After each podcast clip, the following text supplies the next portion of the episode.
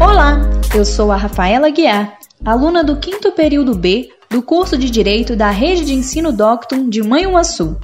Nesse podcast, vamos conhecer um pouco sobre o universo da inclusão e daremos ênfase às barreiras encontradas pelos estudantes portadores da deficiência visual. Você já imaginou como essas pessoas se locomovem dentro dos ambientes escolares? Será que podemos contribuir com algo que facilite essa locomoção? Para iniciarmos, vamos entender o que nos diz a Constituição Federal sobre o direito à educação. Pois bem, veja o que ela nos esclarece. Ela estabelece em seu artigo 205 que a educação, direito de todos e dever do Estado e da família, será promovida e incentivada com a colaboração da sociedade, visando ao pleno desenvolvimento da pessoa, seu preparo para o exercício da cidadania e sua qualificação para o trabalho.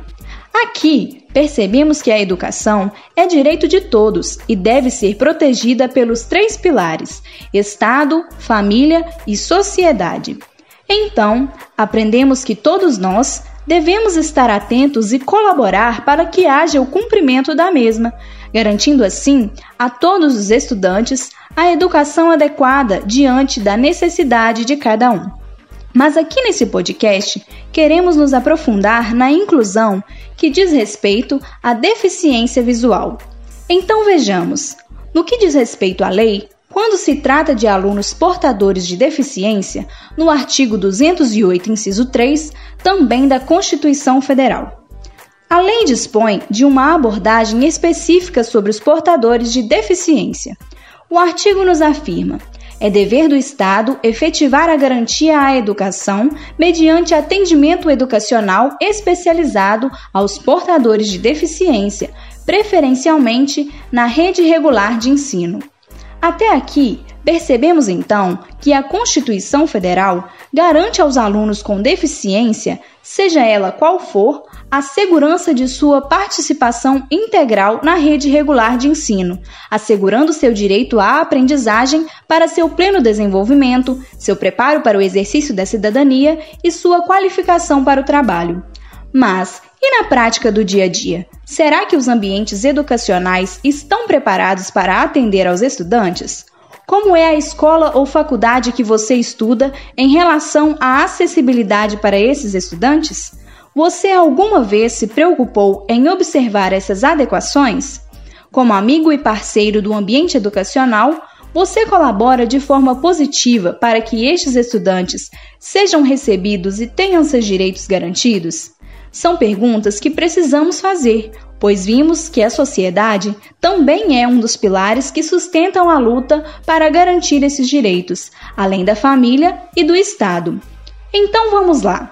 Vamos descobrir agora o que podemos fazer como cidadãos do bem para que possamos, a partir desse podcast, mudar os nossos conceitos e, cientes dos direitos que estão reservados aos deficientes visuais, lutarmos juntos para que haja uma inclusão que garanta a eles mais qualidade de vida.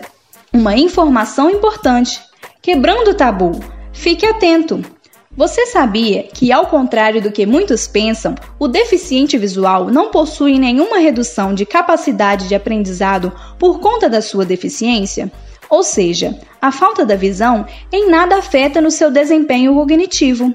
Percebemos então que as barreiras encontradas por estes alunos são as seguintes: a falta de profissionais especializados.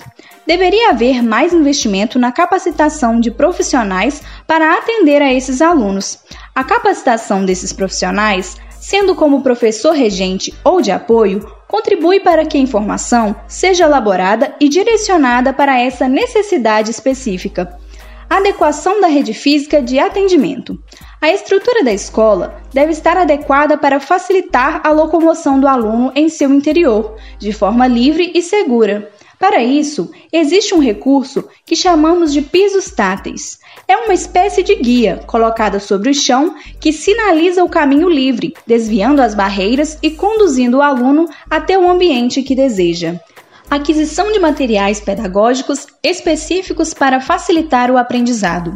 Esse material é facilitador, pois, como a deficiência é visual, o tato fica responsável para que haja compreensão do mundo à sua volta e das ações que estão sendo realizadas. Para isso, temos disponível recursos como máquina de datilografia braille, soroban, reglete de mesa, jogos adaptados e computadores com tecnologia que atendem a essas necessidades.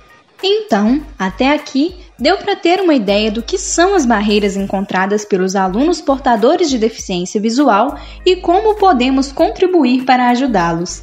De forma positiva, quero lembrar que você também pode ser um facilitador do seu colega, ajudando-o e conduzindo quando for necessário.